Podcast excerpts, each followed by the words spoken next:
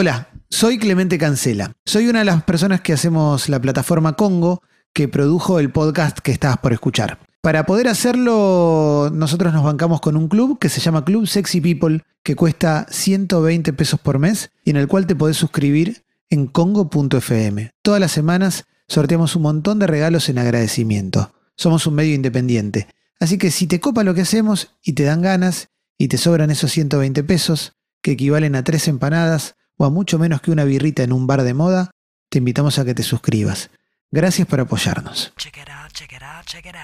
Bienvenidos a las promesas de Elon, un podcast original de Congo.fm y se preguntarán, ¿es acaso un podcast sobre la vida de Elon o Elon Musk? Bueno, no. ¿Cómo lo van a llamar? ¿Elon o Elon? Se me ocurrió que podemos llamarlo Elon, pero si alguien le quiere llamar Elon, puede llamarlo de esa forma. Van a hablar de tecnología nada más, no, es mucho más que un podcast de tecnología. Vamos a hablar, por supuesto, de promesas de futurología, siempre con temas relevantes, importantes y con personas importantes para mí y seguramente para ustedes que me van a acompañar, como hoy, en donde sí va a ser un episodio sobre Elon, Elon Musk. Eh, así que les voy a dar la bienvenida a Desiree Jaimovich. Ella es periodista especializada en tecnología y muchísimas cosas más, pero lo voy a acotar ahí. Bienvenida, Desiree. Y por el otro lado, y por el otro lado, a mi derecha, estoy con Tomás Balmaceda, también periodista especializado en las tecnologías, innovación y por supuesto que muchísimo más porque hay cosas que me las prefiero guardármelas, ¿sabes? Aguante la precarización laboral, bravo. Todos hacemos más cosas. Todo, todo. Bueno, me interesa que mm, yo soy Juli Shulkin, no les dije, pero esto es así, eh, natural, espontáneo. Me pueden encontrar en las redes sociales como Chulkinet. No sé si quieren decir sus arrobas aprovechando este momento. Dale, la Jaimo soy yo. Eh, arroba Capitán Intriga, que es básicamente un, un raro nombre, pero sí es verdad. Es hermoso tu nombre. Es una de las cosas más bonitas que tenés, entre las otras. Así entre de feo otras- soy. A la gente dice, ¿cuán feo ser este chico? Sí, así de feo soy. Entre otras que también prefiero guardarme. Eh, ¿Cómo vamos a llamar a este podcast? Porque de alguna manera yo los estoy tomando sin su consentimiento como mi madrina y mi padrino de, este, de las promesas de Elon. Elon, Elon, ¿cómo debería llamarlo? Y yo le digo Elon, pero no sé. Porque es- ella es traductora de inglés. Ah, claro. Claro. Eh, y para mí, yo también igual le digo Elon porque queda más canchero. Entonces decís que debería de llamarlo Elon. No, le puedes decir Elon y que la gente en su cabeza le diga como quiera. Lo que tiene este podcast es que además lo pueden escuchar en cualquier parte de- del mundo, ¿no? Porque se pueden eh, descargar la aplicación de Congo, también los pueden escuchar a través de, de Apple, de, de Spotify y donde quieran, en el momento que quieran, y eso es lo maravilloso. Yo le voy a hablar a los hermanos latinoamericanos y voy a hablar de Elon. Muy las bien, promesas me de encanta. Elon. Em, bueno, en principio, ¿qué les pasa a ustedes con Elon? Me voy a contradecir muchas veces. ¿Qué les pasa a ustedes con, con Elon Musk? Eh, digamos, ¿recuerdan ese momento en donde hizo algo que a ustedes les llamó la atención? Sí. Yo igual lo que siempre me pregunto es cómo hace este hombre para hacer tantas cosas. Porque hace de todo, ¿me entendés? No es que te hace auto, te manda el auto a sobrevolar Marte, hizo la batería de litio más grande del mundo, quiere crear cyborgs, hace un manifiesto diciendo que ojo con la inteligencia artificial hizo avances. El tipo está en todos lados. O sea, es una cosa de locos. No puedo, o sea, no, no, no cabe en mi cabeza cómo puede ser que haga tantas cosas. Y encima parece que no es que él solo dirige, sino que se mete en los procesos. Al menos eso cuenta en su biografía. Entonces no te podría decir que hay una cosa, todo me sorprende y el nivel de involucramiento que tiene. Claramente hay alguien que paga eso, seguramente será su salud, su vida personal, uno puede tener algún indicio también leyendo su biografía, pero me genera igual, más allá de eso, admiración. ¿Y a vos, Tommy? Y yo soy más escéptico. Yo, a mí siempre, y supongo que a lo largo de todo este podcast, la línea que, que va a estar cruzándose es, ¿es un genio o es un impostor? Porque yo creo que de alguna manera, em, yo tengo 38 años y para mí como eh, de alguna manera el genio de mi generación fue Steve Jobs. Y eh, Steve Jobs, que lo gastamos de ponerlo de ejemplo y, de usarlo, eh, finalmente eres una persona que se dedicó a una cosa. O sea, vos lees toda la biografía de Steve Jobs y es simplemente, bueno, Apple en cualquiera de sus variantes, en cómo lo quiso hacer, con los productos que inventó, con los productos que ayudó a inventar.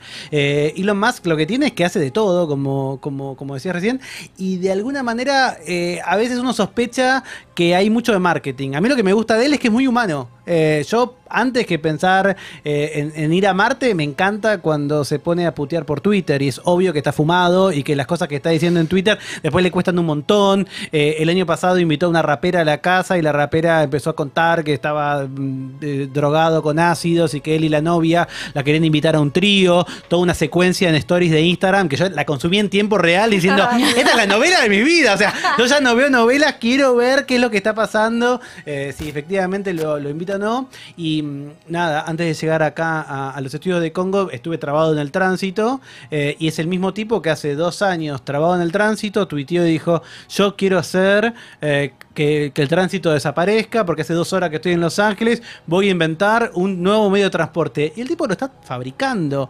No sé, a mí me suena que hay algo de él que es medio de impostor en el sentido de que no se puede hacer tantas cosas, no se puede abarcar tanto.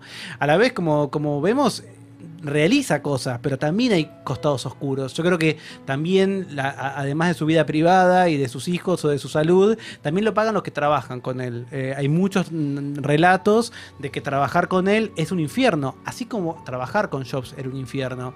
Pero si uno tiene que compararlo, quizás eh, la, el- el- la, la némesis o el némesis de, de Elon Musk sea Jeff Bezos, el de Amazon, Exacto. que también está en un montón de cosas porque tiene desde diarios hasta un lugar como Amazon o tiene un- su propio programa de exploración espacial turística y que sin embargo es todo lo contrario Elon Musk. Es bajo perfil, una cara de aburrido, nunca sabe nada, no está terminando de hacer nada. Elon Musk parece argentino. Sí, bueno, son historias diferentes, ¿no? Pienso, tiene menos de 50 años, es sudafricano. Eh, leía también que sufrió bullying de, chico, después eh, obtuvo la ciudadanía eh, canadiense y estad- estadounidense. Se dice, como vos decías, que es maltratador en el trabajo, eso, digamos, uno no lo puede corroborar, pero te imaginas que un tipo así puede ser que, que- tenga cierta exigencia en, el trabajo y, y esa cabeza que, que no da más, ¿no? Eh, tengo un audio, para, tengo varios audios para que compartamos, en este caso de Santiago Bilinkis, tecnólogo, emprendedor, con una opinión sobre Elon Musk. A ver, Juli, ¿qué puedo decirte de Elon Musk? La verdad que creo que es la persona en la actualidad que, mm, que más da para admirar, ¿no? Por, por el coraje, por la locura, por atreverse a hacer lo que nadie se atreve a hacer.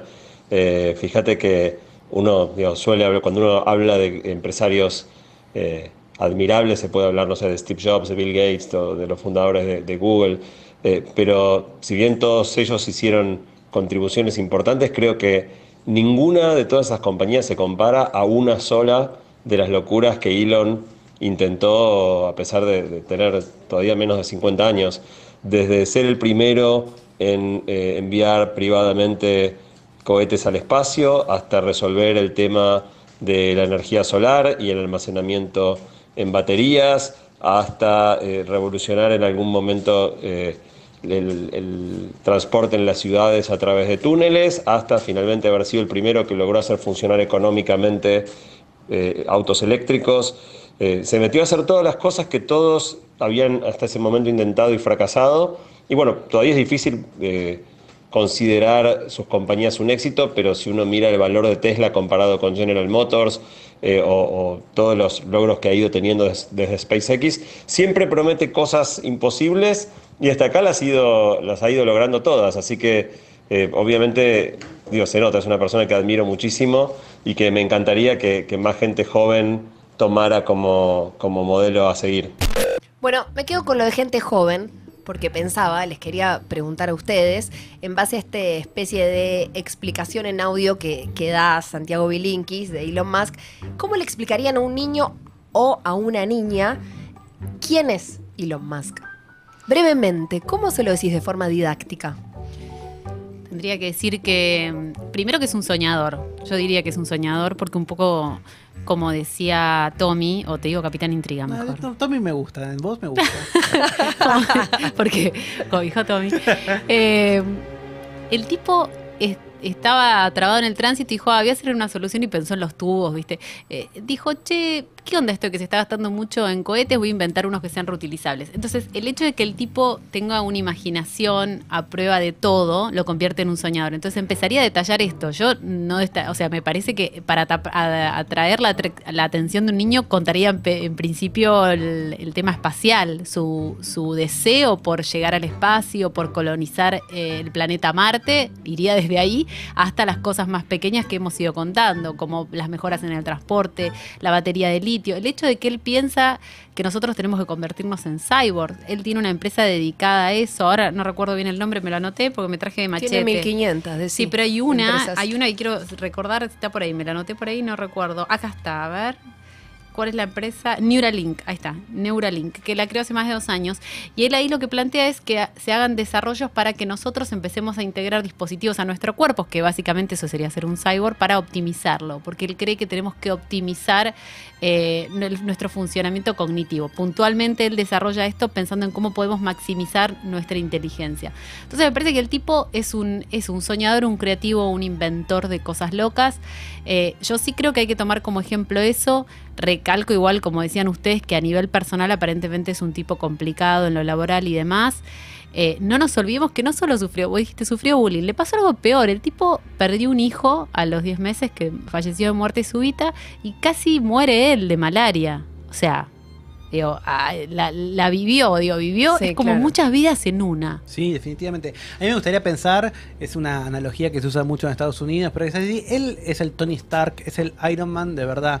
De hecho, la peli Iron Man 2, el, el- el director John Favreau cuenta que se inspiró para muchas de las partes en la vida de Elon Musk, en esa cosa que charlábamos al comienzo, de que es como un agrandadito, de que él eh, le gusta sobrar, de hecho, ni bien llega al espacio, eh, tuitea para burlarse de Jeff Bezos y decirle, ok, yo llegué antes que vos con tu proyecto. Jeff Bezos, por supuesto, un señor, no tuitea nada. Yo supongo que capaz lo mandó a matar, tipo con un sicario, pero nunca le respondió.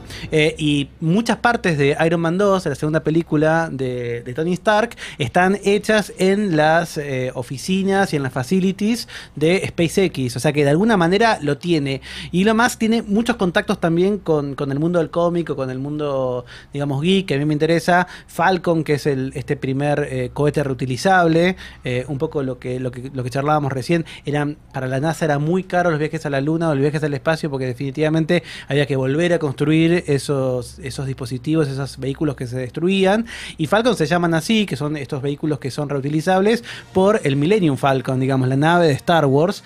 Y él le puso a uno de sus hijos, eh, además de que falleció, él tiene cinco hijos, trillizos y mellizos. O sea que ahí tuvo, mo- no sabemos si un ayudín o algo así, medio raro.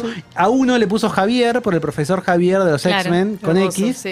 Y tiene un montón de, de robots a los que le puso eh, en, en Tesla nombres de, eh, de personajes de los X-Men. Tiene un Wolverine, tiene un Storm, tiene un Colossus. O sea que de alguna manera eh, él también es como un superhéroe en, en la vida real. Un millonario que tiene buenas ideas, que tiene atracción para los inversores y que logra llevar adelante lo que sueña. ¿Y creen que es un buen tipo? No sé si es un buen, es un excéntrico. Creo que capaz, esencialmente sí. Me parece que es un buen tipo con buen corazón. Debe ser muy difícil vivir con él porque me lo imagino muy rayado, Ay, o sea, con ataques de ira. Igual quisiera ser amiga del gusto de él un poco. Y sí, quiero yo me di decirlo. cuenta de ese que Yo después quiero hablar sobre el final, sobre el tema tabú de Elon Musk, pero lo voy a dejar para el final. Ay, Hay un tema ahora, tabú, no, ¿Cuál no, es el tema Ahora tabú? no puedo. Lo veo Yo en me un ratito. reimagino, Es el sí, tema, sí. el tema tabú. El lo que sí voy a decir de él, o sea, perdón, no. Dale, dale, no, ve- No, yo sí quiero decir que lo odio, a mí no me cae bien. o sea, eh, entiendo todo lo que dijo Santi y lo banco, pero para mí es como demasiado naif pensar eso. Yo te juro que le veo maldad. Lo veo y lo veo malo. O sea, si mañana, eh, tipo, de- desaparece Estados Unidos y hay que decir a quién fue, o po- por qué vinieron los zombies, o quién llamó a los extraterrestres para que nos destruyan, para mí fue Elon Musk. Claro, no. yo gusto igual. Eso Y es lo que quiero que- decir. Por eso los invité, justamente por eso los invité. ¿Le han escrito eh, mail Elon Musk? o DM a, a- a- sí, para, para entrevistarlo? ¿Ves ¿Pero a que qué tipo de DM le mandaste? Es una group. Sí. Jaime, ¿qué le mandaste? Yo- Sí. A ver, yo dije, si le, le digo hola, ¿qué tal? ¿Viste? Así, no, dije, voy a presentarme formalmente y a ver si quieras, le digo, mira, soy periodista, bla, la verdad que me encantaría entrevistarte por Instagram, que cerró la cuenta de Instagram. Por- después de los quilombos con. Después de eh, eso. eh, con- sí, eh, no me sale el nombre de ella. De la rapera. Ahí la sé. eh, ya me va a salir, pero esa historia es espectacular y está, hay un montón de YouTubes donde están guardadas. Banks Sí. es el apellido. No me, sé, no me sale el nombre, Ya no sé cómo buscando. pronunciarlo, porque soy Sí. un negro de campana, pero eh, ahí sale, le digo, yo no sé cómo se pronuncia. Bueno, yo le escribí, pero me clavó, no me, Parks, no me sí. contestó, no me contestó. No, la verdad que me desilusioné y viste, yo no, no acepto el rechazo fácilmente. Pero vos tenés que eh, eh, tilde azul como verificada tu cuenta. Eh, la Ahora tengo, sí, sí, claro. la tengo. En ese momento claro, no me parece, claro, ¿eh? parece que No, yo creo que verificado no te da bolilla. Él le gusta estar más con el pueblo. Eh, Esa no es medio Ah, peronista. Es. Si vos ves, es medio Un peronista. olfautilero. Sí, o sea, si fuese otra cosa, capaz si vos decís es una entrevista, él también tiene aversión al periodismo. Eso lo sé, es muy difícil. Bueno, en Twitter sí contesta bastante al pueblo, eso es verdad. No he probado lo de Twitter, voy a probarlo. Lo que pasa es que públicamente me da un poquito de vergüenza eh, como decirle cosas o pedirle una entrevista. No hago eso, yo quiero decir que... Ay, qué quiero decir que me reprimo, prefiero siempre DM en general. Bien, Eh, bueno, estamos hablando de un tipo multifacético, si bien les decía, eh, no se trata de un podcast exclusivo de Elon, la verdad que sí podríamos hacer un podcast con un montón de episodios sobre él, porque hay mucho material. Uno de esos materiales tiene que ver con una faceta que a mí me ocupa bastante, Tomás, sobre Elon.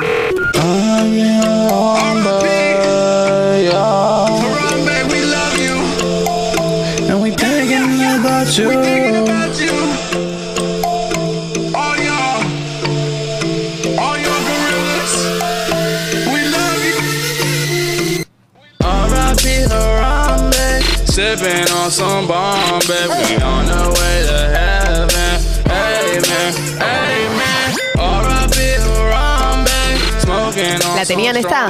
No, creo que hubo un error porque a mí eh, me está saliendo una música, no, no, es una declaración de ni un lanzamiento ni nada tecnológico. Así como Desi eh, ama el trap, el reggaetón y todas esas cuestiones y es muy buena bailarina, eh, Elon Musk también es un fan del rap y del trap. Y hace poco produjo esta canción para un gorila que lo tuvieron que sacrificar con un tiro porque Obvio. resulta que lastimó a un niño en un zoológico eh, y entonces decidió hacerle esta canción. Que a mí se me ocurre que puede ser la cortina de este podcast. No sé, la verdad que siento un Mandale poco. un DM para preguntarle porque Ay. te pueden llegar a cobrar. Yo creo que es lo más eh, eh, Iron Man Tony Stark que puede haber hecho. Digamos, ok, quiero escribir una canción, quiero cantarla, quiero sacarla y aquí estamos en Latinoamérica en 2019 escuchándola. Eso es de millonario. Es de millonario, así como también eh, tiene su tequila, son cosas que hacen los millonarios, ¿no? Teslaquila se llama su, su tequila. Y también se ha dado gustos como fumar un porro en, en un podcast. eh, en un podcast de dos horas y pico, eh, lo invitan y eh, le convidan un cigarrillo. Él pregunta, ¿es un cigarrillo de marihuana? Sí, tabaco y marihuana en California, donde está admitido, está, es legal. Eh, y se lo pueden, hay videos de él fumando un porro y yo estoy muy ilusionado porque yo también hago un podcast y la verdad que él da muchas entrevistas en podcast y a mí me encantaría fumar un porro con Elon Musk. ¿A ustedes no? No. No, porque no lo quiere, que no Tomás? lo quiere. No, porque ustedes se están dejando seducir por el poder. Porque finalmente ¿Qué poder? es. El poder Es es, el que. El, ocio. el poder es fumarse un porro. Por pero por fa- favor. ese- Es, es una rebeldía módica. Es como una cosa. ¿Por qué no sos rebelde en serio? Y te lo pones a, digamos, algo más fuerte. A mí me encanta porque a Elon le cayó para abajo, ¿entendés? Le pegó para abajo el, el porro, entonces como que se pone reflexivo. Aparte lo combinó con whisky, no, No. dale, si fumas, fumas, si tomas alcohol, tomas alcohol, ¿no? Eh, perdón, es a favor de mi teoría. Nunca fuma porro. O sea, de- lo hizo para mostrarse. Claro, es, sí, qué sé yo, ahí eso, yo ahí lo veo como más en una expresión de niño rebelde, me quiero hacer el raro. Esa parte a mí sería la que me resulta quizás menos Esa- esa atractiva. te deserotiza. Sí, a mí me deserotiza el pibito que está tratando de decir tipo, oh, me Llamar la revelo. atención. llamar Ya la saben. ¿eh? Lo que Ya, me gusta No, pero el lado nerd me- sí me fascina, quisiera escucharlo hablar y ver las ideas, meterme en la empresa. Yo, a mí me atrae ese costado de Elon. No, y él es un autodidacta. Eso también Eso es interesante. Él eh, él aprendió por sí solo a programar y él cuenta que su formación en Sudáfrica estaba basada básicamente en que él leía mucho. Entonces, también es cierto que ya desde chico tenía, eh, más allá que uno pueda pensar que es más payaso o menos payaso, es obvio que él, digamos, es una persona muy capaz, muy inteligente y tiene esa voluntad de cambiar, lo que decíamos recién, él ve un problema y se le ocurre una solución y va por eso y lo, y lo- lo pelea hasta el final. ¿Sabes qué? Igual ah, que decías eso, si yo mal no recuerdo, él eh, había programado un videojuego a los 12 años, ¿puede Sí, ser? y ganó plata por eso. Eso, y está online. Que, que lo google la gente. Ah, Vos sabés sí. que está online todavía ese juego. ¿Cómo se llaman? Pone ¿Sabemos? primer videojuego, eso que, que no lo tengo. Mira, dentro de los machetes Ya de metraje. mismo, ¿eh? Primer, Primer videojuego, videojuego. Elon o Elon. Sí, programado por Elon Ganó Musk y lo 500 tenés ahí. dólares por eso. Mirá qué bien. Mirá qué bien, pero quiero saber el nombre. Y Plastar. Ahí Plastar, está. el Y está online, ¿eh? Muy bueno.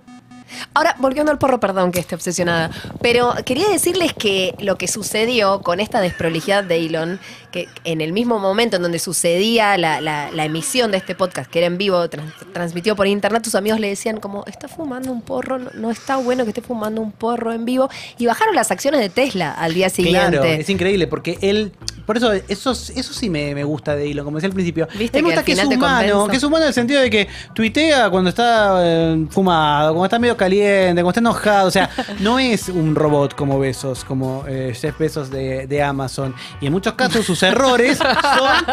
Es un robot. Sí, Claro, sí, o sea, y sus errores son errores que les cuestan carísimo. Sí. Porque él, de un día de la nada, dijo, no, me parece que a, que a mi empresa la voy a sacar de, Sí. del Estado público, lo voy a hacer con inversores privados y eso es un delito, no se puede comunicar así porque él es el CEO de la compañía. tuvo que renunciar a ser la cabeza de la compañía y tuvo que pagar una, una, una mm, multa de 120 mil dólares, que digamos es poco, pero sigue siendo plata, digamos, para él. Y yo estoy seguro que fue un tweet fumado. Y él, Sí, además sí, no sí, sí. borra tweets. Ese Es tweet muy sigue tuitero, andando. sí, Sigue sí. andando. Es como un Trump, ¿viste? En el sentido que vos decís, Sí, ¿cómo está verborrágico, esto? Verborrágico. Es como nosotros. Yo creo, de hecho, que un viernes 3 de la mañana te manda un DM. ¿Estás despierta? ¿En qué andás? A mejores Claro. amigos, a mejores amigos. A mejores Instagram. amigos hasta hace mucho. Sí, yo eso lo veo, lo veo. Nothing but good music.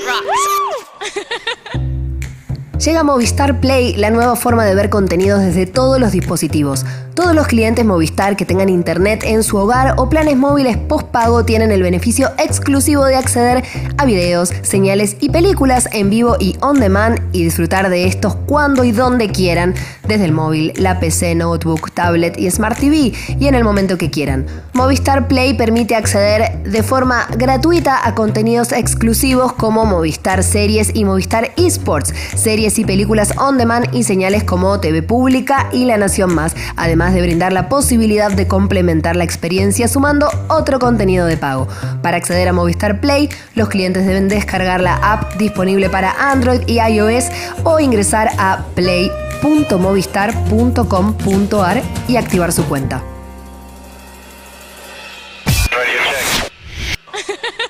Hablabas de su lado humano y quiero hacerles escuchar otra opinión de una especialista en este caso, eh, Melina Furman, doctora en ciencias de la educación y millones de cosas más. Tiene libros súper interesantes. que millonario vas a decir, digo. Sí, yo también. Me Ay, faltó- doctor en tipo, educación y millonaria, la mujer de Elon Musk. Sí, yo dije, qué bueno, hay gente que hace plata haciendo el bien. Licenciada en millonarios. Eh, eh, escuchen lo que dice.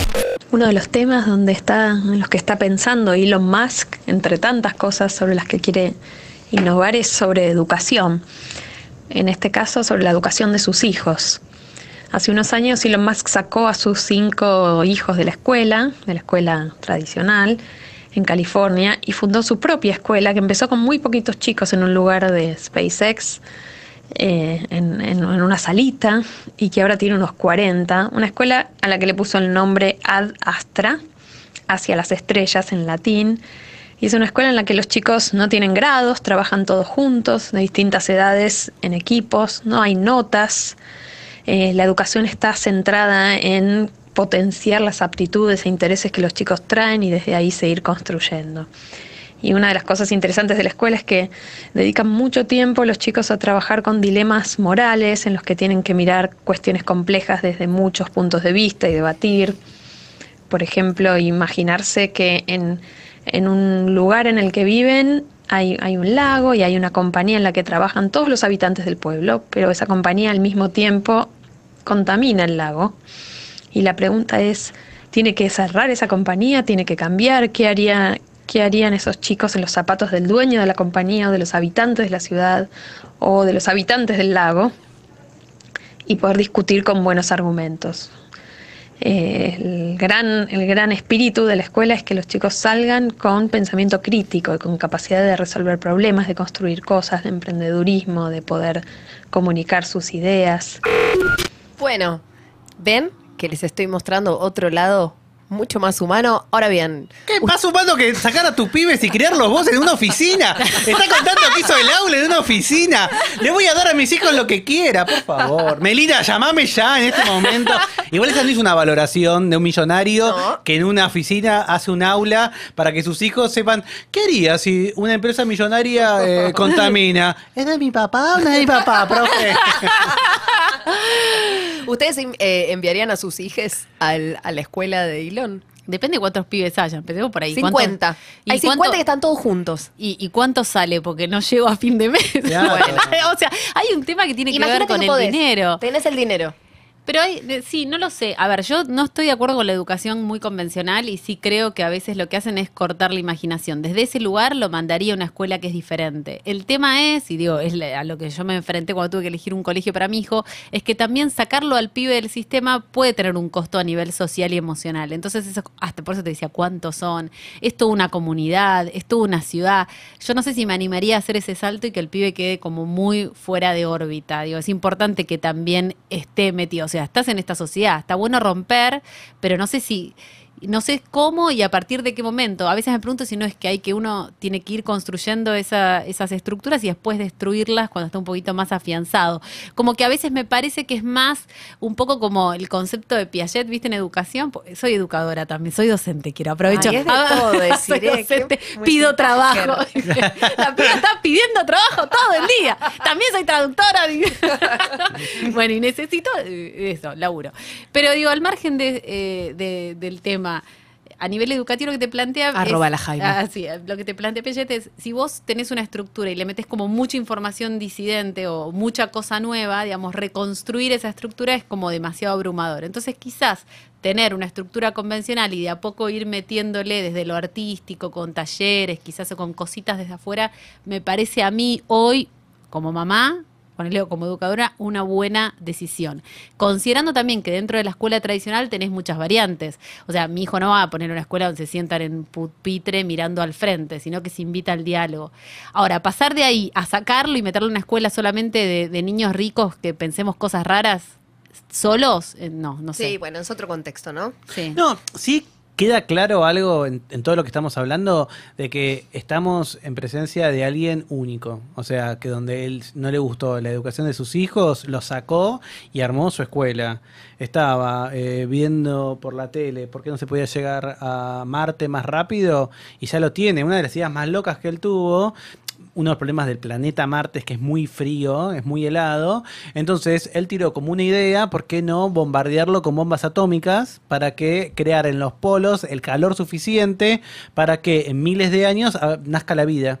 Entonces él no le molesta tener esas ideas. Que, ¿y ¿Quién se le ocurre pensar que vas a tener una bomba atómica en Marte? Digo, así empiezan las películas terribles de terror. Bueno, él lo piensa y más o menos uno cree que podría pasar, porque la historia, y eso lo, lo dijo Santiago al comienzo del podcast, un poco le- su historia es de un montón de empresas que vos pensás que no van a poder funcionar, que no va a poder haber un auto más o menos accesible, que sea eléctrico, que pueda eh, competir con las, con las automotrices que tienen 100 años, y sin embargo el tipo lo logró. Él, eh, decís, cuando inventa esta, esta compañía, se llama The Boring Company, ¿no? Que es un poco el juego de aburrido y boring es también como hacer huecos, ¿no? Vos decís, bueno, ¿qué, qué inventó? Bueno, inventó casas subterráneas. O sea, ¿cómo es el subte? Bueno, es algo un poco distinto. Él realmente cree que puede haber como una- un tipo de transporte tubular. Lo está construyendo y lo está llevando adelante. O sea, yo creo que de acá a 15 años, a 20 años, a 50 años, eh, a- que en 2019 haya un podcast que se llame, eh, como se llama este, tiene que ver, porque es el personaje que nuclea estas discusiones y en donde, más allá de los chistes que podemos hacer, yo realmente creo que él o es un genio o es un impostor. Y cualquier cosa que surja en 5 años y se descubra, no me va a sorprender. Ya sea que todo esto era un blef o eh, era un loco fumado con guita que lo podía También, hacer. sí, claro. Digamos. Sí, está bueno igual también pensar desde la, mo- desde la movilidad eléctrica realmente todo lo que, lo que está cambiando con estos autos Tesla eh, y con otras cuestiones como un submarinito. ¿Se acuerdan Ay, sí. de eso? Tenemos otro audio de A un ver. amigo que queremos, Ricardo Sametman, Ah. eh, periodista también especializado en tecnología, editor de La Nación. A ver qué nos dice. El chabón es una máquina de prometer cosas, algunas las pone en práctica, la mayoría, siempre le quedan otras en el tintero. Eh, creo que no hay que olvidarse, aunque ya pasó, del submarinito con el que esperaba rescatar a los chicos de Tailandia, esos pibes que se habían quedado en una, en una caverna, que después le trajo un montón de problemas, ac- acusó de pedófilo al buzo que los rescató, el submarino no funcionaba, él quiso cancherear con eso, me parece que hay que recordarlo como un momento en el que Elon Musk y su gente quizás hicieron más de lo que realmente podían. No funcionaba y además no era necesario y quisieron entrear y pechear a los que ya estaban laburando ahí y eso para mí me parece que es un error.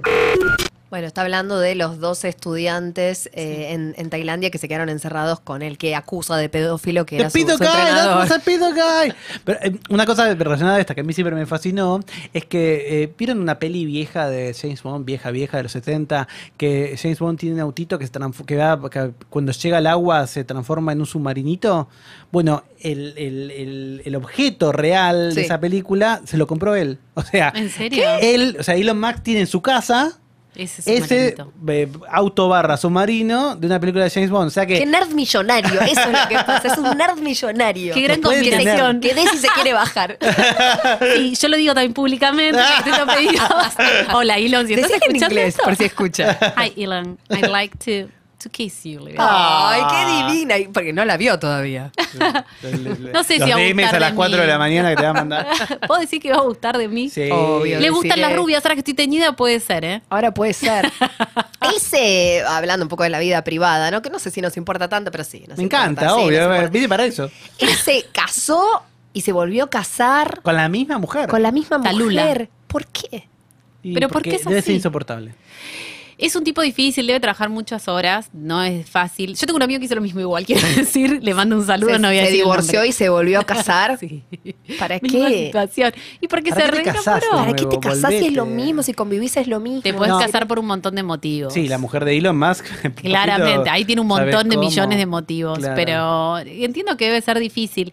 Él igual, mira, me trajo un- una cosa que dice respecto del amor, una declaración. Ay. Dice, si no estoy enamorado, si no estoy en una relación, no puedo ser feliz. Me salió así Ay, muy, qué divino, muy tipo, muy revista del corazón. Pero él dice eso. Es Susanita. Eso es muy Susanita. Claro. Eso hay que tener en cuenta, además de nerd y millonario. Bueno, pero recuerden que. El nerd es muy según Susanita esta igual rapera, para mí, ¿eh? Según Banks, Sí. eh, él la llevó con la novia eh, a su casa, le dio drogas psicotrópicas, unos ¿Cómo está hongos, con las drogas, claro. para tener un trío entre los tres. ¿Pero O con sea, cuál? ¿Con Amber? Porque viste que Fue el año pasado. Y puede ser porque al final estuvo con Amber, que es la ex de Johnny Depp. Exactamente. Exacto. Sí. Entonces. ¿cómo es lo del trío? ¿Me contás bien? No, nada. Cómo le. Eh, eh, eh, y salía Banks, como se llama el pobre nombre de pila, esta chica tan divina, que es un poco bardera porque se ha peleado con mucha gente. eh, empezó a hacer stories diciendo: Estoy en la mansión de Elon Musk, me invitó él con la mujer, me invitó con mi novio, mi novio no pudo venir, está encerrado en este momento, están súper high, están súper arriba, están súper drogados, me quisieron dar hongos, esto es por un trío. Todo eso le iba contando. Eso, le iba por contando por, favor. stories, supuestamente encerrada en una mansión Sí. de millonarios, mientras las acciones de las compañías de Elon Musk iban haciendo... Sí, eh, él no llegó a hacer una- un comunicado oficial negando eso, pero eh, aparentemente pasó. Yo, si soy millonaria y hago esas cosas y no siento tan bien, Sí. te obligaría a dejar tu celular y todos tus dispositivos. Él le pagó un pasaje de Nueva York a Los. Ángeles para Sí. que eh, justamente Banks hiciera una colaboración rapeando con la novia de Elon Musk que se llama Grimes. O sea, como que le, le- quiso como también, bueno, que canta con mi novia. Ok. Nada, bueno, ellas llegaron y él estaba en un trip ácido, según fue lo que contó ah, en esta eh, ah. story. Y eh, finalmente dijo, bueno, que la habían invitado a Los Ángeles solamente para un trío, no para realmente trabajar. Esto lo, lo- lo fue contando por story, yo lo vi en vivo y dije, La novela, fue emocionante, No, ¿no? es ¿Y genial. cómo terminó esa story? Nada, ella se escapó de la casa. Ah, y sale él, ella él nunca habló del tema. Está bien, él Ahora- es- lo banco, no tenía que hablar. En las stories aparece él, la no, no, no. toda. Ella está como medio como que enfocaba una puerta, o sea, no se la terminaba de ver. Igual después hizo stories mirando a cámara. Banks es está muy quemada. De hecho, estoy tratando de acordarme con se peleó recontra, no me acuerdo si con Nicki Minaj, o sea, es una quemada. Sí. Eh, pero bueno, yo le creo. Pero habrá sido cierto que Sí. estuvo ahí, porque si no apuntó a él ni a ella. Sí, sí. Lo, que sí. lo que nos querías decir al principio del podcast que dijiste que lo ibas a decir al final, tal vez tenga que ver con esto. Es algo capaz muy masculino, pero para mí Nos es encanta lo una masculino. cosa muy impresionante. ¿Lo puedo contar ahora? Sí. Por favor, sí, porque nos quedan pocos minutos. Señor, eh, no. Bueno, ustedes saben que el- digamos, uno de los primeros emprendimientos más importantes de Elon Musk fue X.com, Sí. que es lo que eventualmente después transformó en PayPal, la primera plataforma para poder hacer compras y transacciones de manera digital. Si uno busca esas primeras eh, imágenes, son del 99, Elon Musk estaba casi pelado, casi calvo. Ay, Y ahora vos lo ves y tiene pelo. Y para mí, ustedes capaz no lo piensan, pero todos los hombres pensamos qué pasa con la calvicie. Para mí debe existir la cura de la calvicie, pero es carísima, porque no tiene el pelo implantado. Es una especie de Gastón Pauls. Gastón Pauls también no tenía pelo y ahora tiene pelo, Sí, pero ¿qué no tiene tan buen pelo. Yo lo vi en vivo y es como unas, unas islitas, digamos. Pero si vos ves, buscá Elon Musk 1999 y es Finalmente yo creo que en algún lado de este planeta está la cura de la calvicie y nos está siendo escondida o ocultada a los hombres que no somos mega ultramillonarios. A mí me han dicho que hay Gran tratamientos igual con pastillas y demás que tienen efectos colaterales también. que- Obvio, no, yo te puedo hablar. Pero- de- casi en primera persona te puedo hablar, no mía, Sí. pero de gente con la que estuve. pelo. No, yo tengo, por eso, Ah, no mía. y mucho. la gente con la que Pelazo estuve tenés, sí. En el pasado, sí, pero no te termina de quedar. Y el pelo que se fue, se fue. No es que el pelo te No, lo que haces es detener, eh, ¿no? Sí, y fortalecer, como que el pelito es más grueso. Pero fíjate, en 1999, le invito a la gente que está escuchando por Spotify y por todas las plataformas de streaming, busque Elon Musk 1999 y está casi calvo. ¿Y por qué decís que no tiene implantes? Un buen implante, ¿no? Y pero hay buenos implantes también. Para mí, él tiene la- Otra cosa. Sí. Pero ya lo hubiese comercializado. Bueno, mira, fíjense, que tenés acá lo tengo. mucha razón. Mirá esta foto. Ah, yo no puedo Sí. creer que 30 Sí. minutos después de este podcast, la conductora me dice, tenés mucha razón. Oh, pero tengo, tengo que tener razón desde que llegué. ¡Ay! Te pido por Bueno, favor. bueno, bueno, bueno, bueno. Te pido por favor. No, es increíble. ¿Dónde está? Te pido, por favor. Tiene la cara un poco rara ¿Cómo últimamente. puede ser? Está, está gordito. Está más joven ahora, ¿eh? Yo creo que está gordito por, por antidepresivos. Si, me, si, Ay, si puedo especular, Sí. me da como una gordura de antidepresivo, no de, no de morfi. ¿Por qué puedo decir eso? Porque cuando veo. Yo hip- hipotetizo todo el tiempo. Ay, qué hermosos que son. La verdad, me quedaría eternamente hablando de Elon Musk o de Elon Musk con ustedes. Eh, pero esto llegó a su fin. ¿Aceptan realmente ser mi madrina y mi padrino? Yo de. Elon, Pero feliz. Ay, vengan, un abracito, vengan, un Y abracito. abrazo, abrazo, mucho Bueno, amor. Y vos que sabés bailar también, Desi, me gustaría que, que bailemos juntas. ¿Le bailamos? No Ay, quiero dale, me cosificarme. pongo- no ay, me imagino que estoy con, pero- eh, con, con Banks. Vamos a hacer un trío. Ok. dale. Ay, yo soy Elon Musk. Vos sos la novia y vos sos la rapera. Yo soy la loca, Póngame sí. un tema sexual, un tema. sos la rapera? Un gran cantante. O ella quiere ser la rapera, bueno. Porque eh, siempre me alcahueta, gusta. ¿Viste alcahueta. Una negra alcahueta. No, bueno, por rapear, ¿eh? Ay, ahora sí. Bueno, primer episodio de Las promesas de Acabo de Elon. clavar un hongo Hermoso. ácido, o sea que no sé nada de lo que está pasando. Gracias, arroba Capitán Intriga, Tomás Balmaceda, Por favor, estoy muy arriba. un En talento de internet. Y de Cire Jaimovich se va trepando. Arroba la Jaimo en todas las redes sociales. Mi nombre es Juli Shulkin. Arroba Chulkinet. Bueno, pueden seguir, por supuesto, a FM Congo, siguiendo arroba Escucho Congo. Pueden descargar la aplicación. Y listo. A, a ver, espera, me pongo como en esa pierna y te hago como si fuese un perreo, pero suave, ¿querés? Dale. ¿Y, y Desi? Y yo te hago otro perreo, pero a vos. ¿Está bien? Me encanta, Desi. Bueno, dale, ahí Acá va. traje, acá traje un sapo del Amazonas que si lo lames, Te da alucinaciones. A ver, ahí. Ay, yo vamos quiero. lamiendo el sapo, Yo vamos. quiero una probadita. R.I.P. Harambe. Sipping on some Bombay. We on